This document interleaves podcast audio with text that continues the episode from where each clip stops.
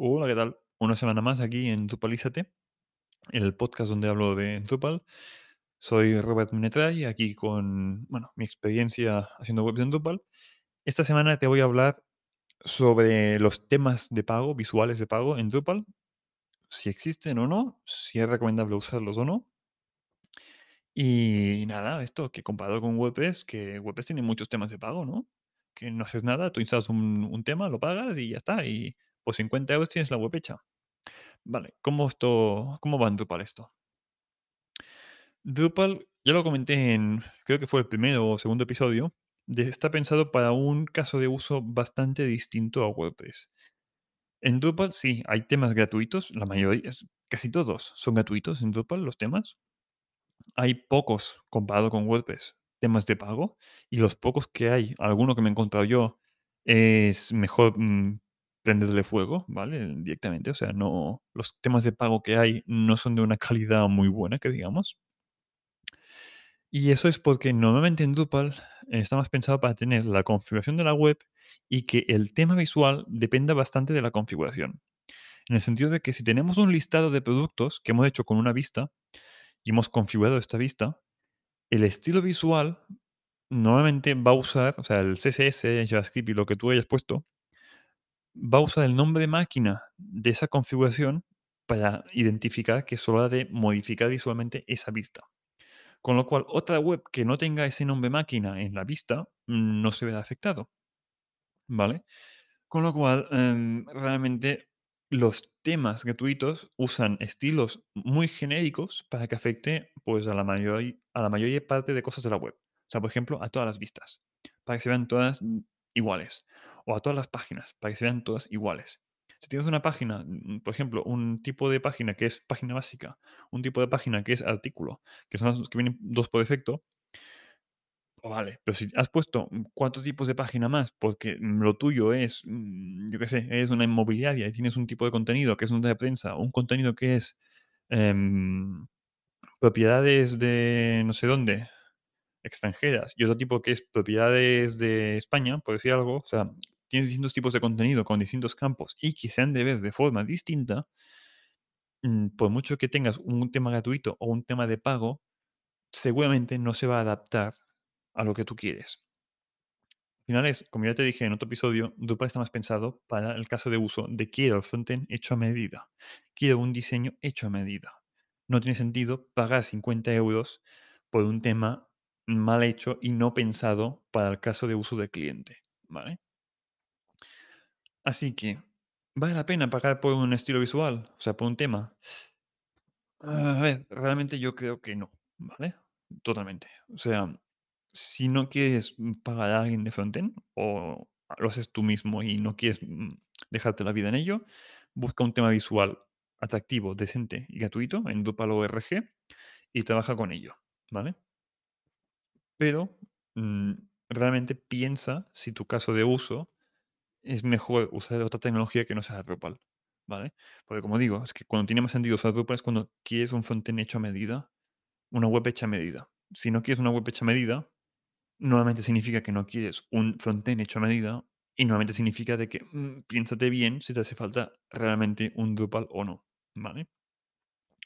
Que se puede hacer, sí, pero que es lo más, mm, digamos, la mejor opción, quizá no, ¿vale? Hay casos, ¿vale? Por ejemplo, yo he trabajado en proyectos que instalabas, por ejemplo, el tema base de Bootstrap, por ejemplo, y para generar una intranet de gestión de becas o gestión de datos o una especie como de ERP o CRM, pues tiene todo sentido del mundo. Tú instalas un tema ya gratuito, básico, que visualmente se ve bien, pero que todos los listados se ven igual, que tienes un menú siempre en el mismo sitio y que visualmente se ve bien, pero no se ve moderno, no se ve atractivo como tal. ¿Pero por qué? Porque es una internet. No hace falta que se vea atractivo. Ha de ser funcional, punto. En ese sentido, sí, tiene sentido hacerlo con una tecnología como Drupal, porque en este proyecto no nos hemos de matar haciendo un buen frontend, ¿vale? Pero en otros proyectos que sí que son webs visibles a Internet, que han de ser buenas en SEO y, bueno, en rendimiento y etc., etc., hasta cierto punto mm, no le veo sentido. Por eso también comenté en su día de que si lo único que quieres es un blog, mm, quizás mejor WordPress. Porque WordPress te da mucho más flexibilidad en, es un blog simple, tengo varios temas que están pensados para temas blog y es que realmente Drupal es matar moscas a cañonazos. Crear un blog, solo un blog en Drupal. Bueno, total. em, vale, quiero hacer un tema custom. ¿Cómo se hace un tema custom? En Drupal tenemos lo que son subtemas, ¿vale? Puedes coger un tema base, por ejemplo, en este caso Bootstrap, que es de los más conocidos, aunque está un poco anticuado, ¿eh? Te lo tengo que decir. Bueno, muchas agencias siguen usando Bootstrap. Instalas el tema Bootstrap y tú creas un subtema que extiende a este tema principal, en este caso Bootstrap. Y a partir de aquí empiezas a sobreescribir cosas. Eso significa que si el tema principal tiene 10 plantillas y tú, en tu caso de uso, en tu proyecto, la plantilla de, mm, yo qué sé, el formulario de login ha de ser distinto, tú sobrescribes las plantillas que afectan a ese formulario de login. El resto de plantillas las dejas igual. O si lo que quieres modificar es cómo se ven los listados, modificas las plantillas de los listados. No tocas la plantilla de cómo se ve, eh, yo qué sé, mm, pues el formulario de registro, por decir algo. Al final sobrescribes las partes que a ti te interesan. ¿Vale? Estás usando como tema base, pues esto, un tema ya existente y gratuito. Em, digamos que lo que más he visto yo es que se trabaja con Bootstrap, ¿vale? Hay otros subtemas, pero con diferencia, como que el 80% o 80-90 es Bootstrap. No sé por qué, es el que se puso de moda y la mayoría de agencias trabajan con Bootstrap, Bootstrap y SAS, ¿vale? A mí últimamente me gusta mucho trabajar con Tailwind CSS, ¿vale? No he visto que haya un tema, no sé si que hay alguno, pero no me gusta cómo está montado. Así que me he montado yo mi propio tema custom hecho a medida en Tailwind. Y eso es porque Drupal puedes tener tu propio tema em, totalmente personalizado que extienda a un tema del core de Drupal o usar un tema mm, base y extenderlo. Ahí tienes las dos opciones. Al final siempre extiendes algo, o un tema ya existente de Drupal, o un tema contribuido que has instalado, en este caso Bootstrap, que es, como digo, es el más conocido. Y a partir de aquí empiezas a trabajar. Em, el resto de tecnología mm, realmente es un poco igual si solo tocas CSS, si tocas SAS y te compilas CSS, si lo usas con LESS o no, si usas JavaScript o no. Mm, Esto ya depende de la gente de frontend, con lo que le gusta trabajar y con lo que no.